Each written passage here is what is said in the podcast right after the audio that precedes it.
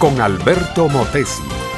Una respuesta práctica a tus interrogantes sobre tu vida y los problemas del mundo moderno.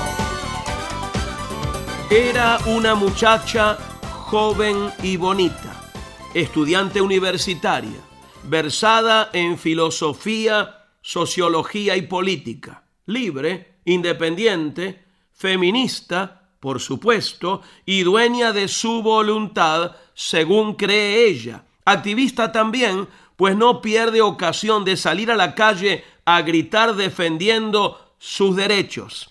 Está junto a 200 compañeras más frente al Capitolio de Washington levantando un gran cartel.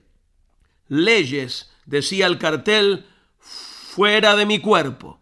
La chica ya ha tenido tres abortos, o sea, tres asesinatos, dicho en buen castellano, resultado de otros tres pecados de la carne, dicho en buen castellano también.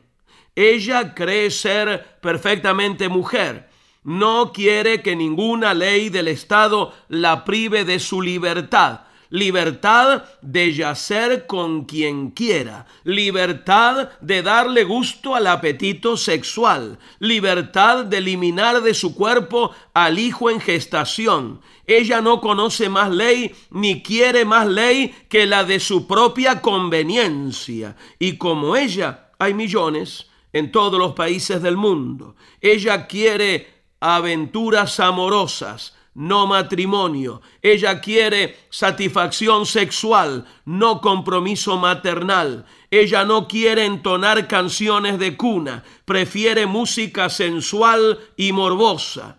Pero, como dijo Oscar Wilde, 20 años de aventuras dan a una mujer el aspecto de una ruina. 20 años de matrimonio le dan la respetabilidad de un edificio público.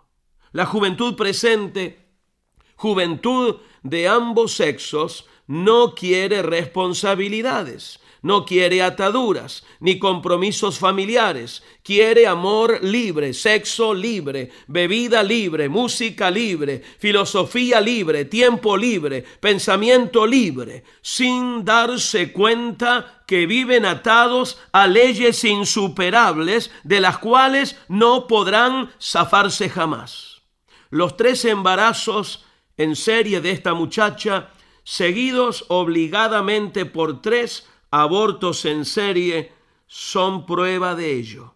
Ella no pudo librarse de la ley de la naturaleza ni de la imperiosa ley de la necesidad perentoria.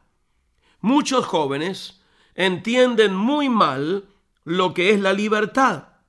Para ellos, la libertad es poder hacer lo que se les antoja en cualquier momento, en cualquier lugar, sin dar cuenta a nadie de sus actos. Pero esto, mi amiga, mi amigo, es libertinaje y no libertad. Y el libertinaje es en sí mismo una esclavitud que va creando nuevas cadenas.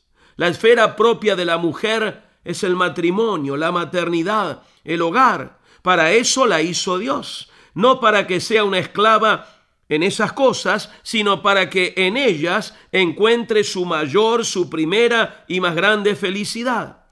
Así como el mundo es el amor del hombre, el amor es el mundo de la mujer. Amor de esposa, amor de madre, amor de ama de casa. Así lo enseña Cristo.